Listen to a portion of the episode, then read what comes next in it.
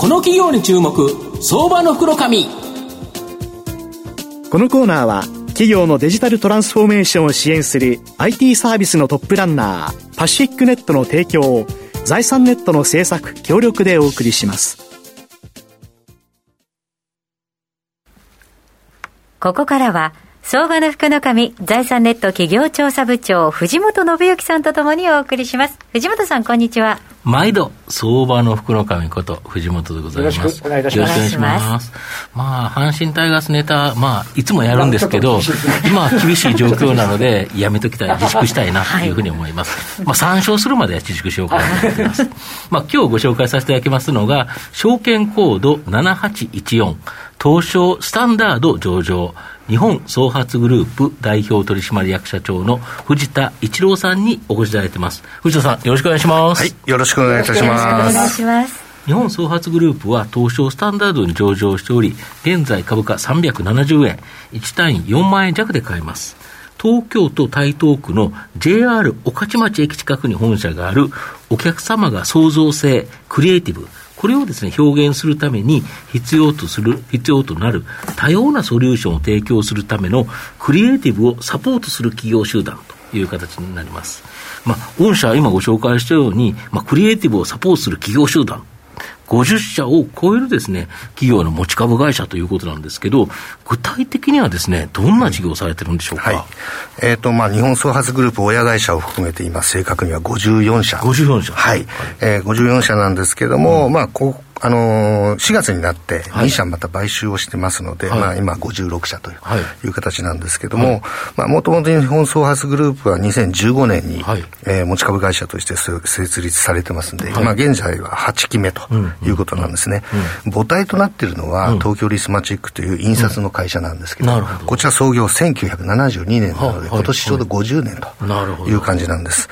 なので、印刷、えー、そこからあの、まあ、グループ化するにあたってですね、うん、まあ、デジタルプロモーションですとか、はい、えー、AR、VR、そんなものも含めてグループ化していくっていうことで、うん、えー、よりお客様に近いところに、うん、あの、お仕事をですね、こう傾けていくという形でグループ拡大してきました。あれですね、今までは紙の印刷っていうのが基本で、いろんなものを表現するってなると、パンフレットであるとか、さまざまな紙だったのが、これがウェブになったり、VR になったり、はたまたグッズになったりっていう形で、でね、いろんな表現方法が変わってくるから、まあ、それを一つずつ M&A で傘下に収めて、お客さんが望むものを提供する、お客さんがクリエイティブ、こんなことをしたいなっていうことを提供できる会社ということですそうですね。まあ、印刷に関しても、うんうん、まあ、いろんなのチラシだとか冊子だとかっていうイメージあるかもしれませんけれども、うんうん。はい、私どもがやってるのは、例えば映画のパンフレットだとか、はいはい、えー、タペストリーだとか、はい、チョコレートの包装紙だとか、なるほど。かなりですね、特殊なものをですね、扱うことができるということで、うん、まあ、そのままあのなくなってしまう印刷物というよりは、取っておきたくなるような印刷物、それはあのやってるところに特色があるかなという感じですね、うん、なるほど。で、新型コロナショックっていうのは、まあ、全世界に大きな影響を与えて、まあ、御社もですね残念ながら2020年12月期、前々期、まあ、ここは営業利益では赤字になるなど、大きな影響あったと思うんですけど、前期は黒字転換、今期も増収増益の予想となってるんですけど、やっぱかなり回復してきたという感じですか？そうですね、2020年はやっぱりわれわれの修行とする、いわゆる反則活動ですとか、うん、イベントですとか、まあ、企業はなんかするっていう前向きななくなっちゃいましたからね、えー、ちょっとやっぱり延期中止ということが動くなっていう感じでしたもんね。はい、はい、なので、まあ、飲食店のメニューもいろいろとやらさせていただいてたこともあったりもしますので、さすがに営業赤字の4億6700万円ということだったんですが、まあ、昨年、あのわれわれ12月決算なので、2021年はですね、まあ、最あの過去最高の2019年にはわずかに売り上げ届かなかったんですけど、546億円までは回復ですよね。はい。はい。まあ、営業利益も17億円をちょっと超えるところまでなってきました。今年はまあ、さらに、えー、おそらくですけれども、売り上げは 600, 600億円を超えてくるんじゃないかなということで、過去最高をちょっと目指しているところですね。なるほど。やはりここを期待できますよね。何とかしたいところです。なるほど。はい。あと、本社は、そのお客様に、まあ、いろんなソリューションを提供するために、M&A をかなりされてきたという形なんですけど、うん、2月10日にですね、うん、出版を手掛けるワンパブリッシング、うん、こちらの株式の追加取得と子会社化、これ発表されてるんですけど、はい、ちなみにワンパブリッシング、これが非常に御社に、まあ、今後、まあ、起爆剤となるような、うん、あの子会社かということなんですけど、うん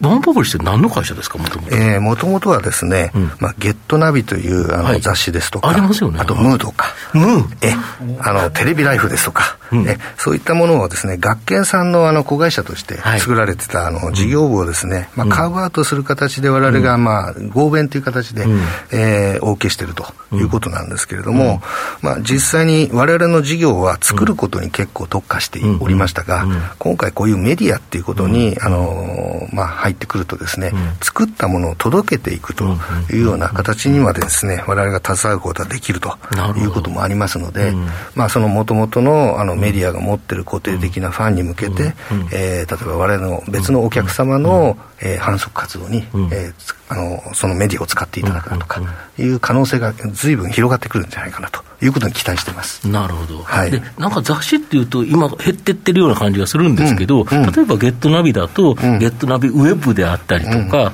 うん、カメラのキャパだったら、キャパのウェブであったりとか、メディアとかさまざま展開してるから、実はこれって非常に大きいんですよね。そうですね、もともと雑誌媒体には固定的なファンがついてると言われていますけれども、ウェブにすることによって、その個人のファンの属性までですね、含めて、いろいろと、あの我々が知ることができるわけですよね。そうですね、まあ、そうすると、反則活動上、いろんなイベントですとか、そういったところ、ターゲットをですね定めた活動が、あの可能になってくると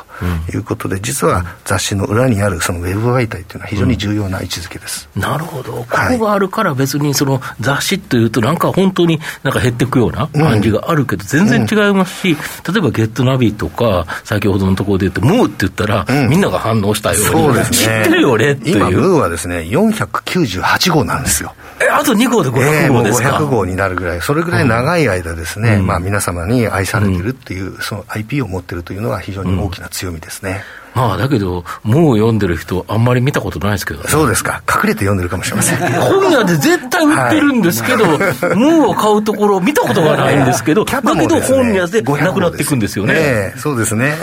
あれはだからすごいなと思って、えー、やっぱりあの買う人、こそっと買うのかなっていう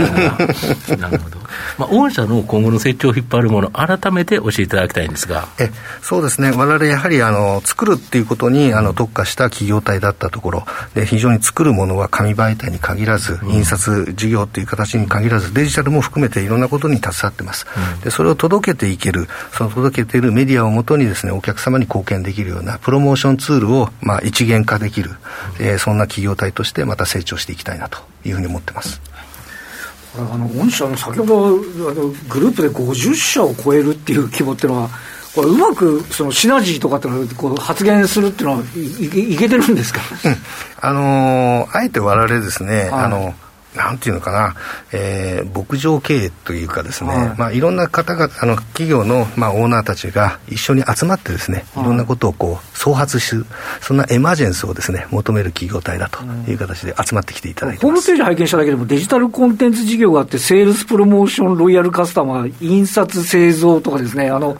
ぱりここのところをこううまくこう、なんて言いますか、仕事はこうここではここだみたいな話になってきてるっていうことになる、ね、そうですね、そんなものをこう理解して、ワンパブリッシングがお客様にプロモーションを含めて企画を立てていくっていうことができますね。はい、であとはあの株主還元っていうか、これ、おあのなんていうんですかね、御社のこの規模で、これ、四半期配当なさってるじゃないですか、四半期配当。これ、結構早い着手だと思うんですけど、はい、還元に対する意識みたいなものってのはどうでしょう？そうですね、やはり総還元という形で自社株を購入することもありますし、はい、まあ、配当という形でもできる限りあり、増配を続けていきたいなということで、基本的に今、増配傾向にはあると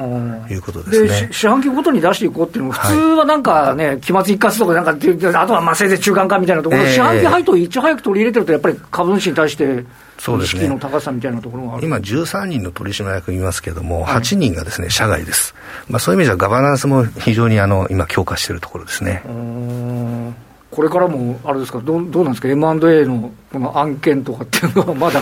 あのそれはもうその時のあのご縁なんで、はい、えー、なんとも言えませんけれども、またいいご縁いただけるようであれば、またそれに応じて検討していくというスタンスです。はい、ありがとうございます。はいまあ、最後まとめさせていただきますと、日本創発グループは、印刷業を中心としながらも、お客様の創造性、クリエイティブの表,、えー、表現媒体を紙から広げているという形になります。また、グッズ製造などのメーカーやデジタルコンテンツ、そしてイベント開催など、様々な分野の企業を M&A で参加に収めて成長した企業になります。まあ、新型コロナショックで企業のプロモーションが自粛され、日本創発グループも大きな影響を受けましたが、逆にアフターコロナではですね、大きく活躍する可能性があると思います。また、 GetNavi や CAPA などの雑誌メディアからウェブ媒体までを展開するワンパブリッシングの子会社化によってメディアを獲得し、直接広告主に日本創発グループの保有する様々なソリューションを複合的に提供することが可能になり、さらなる飛躍を期待できると思います。まあ、さらに先月、関連会社のイメージマジック、銘柄コード7793が東証グロース市場に新規上場しましたが、この他にも VR 関連など、いくつかの上場上予備軍が参加にあります。じっくりと中長期投資で応援したい相場の福の神のこの企業に注目銘柄になります。はい。今日は証券コード7814東証スタンダード上場日本創発グループ代表取締役社長藤田一郎さんにお越しいただきました。藤田さんありがとうございました。こちらこそありがとうございました。ありがとうございました。藤本さん今日もありがとうございました。どうもありがとうございました。企業のデジタルトランスフォーメーションを支援する IT サービスのトップランナー、東証スタンダード証券コード3021パシフィックネットは、パソコンの調達、設定、運用管理からクラウドサービスの導入まで、企業のデジタルトランスフォーメーションをサブスクリプションで支援する信頼のパートナーです。取引実績1万社を超える IT サービス企業。東証スタンダード、証券コード3021パシフィックネットにご注目ください。この企業に注目、相場の袋紙。このコーナーは、企業のデジタルトランスフォーメーションを支援する IT サービスのトップランナー、パシフィックネットの提供を、財産ネットの制作、協力でお送りしました。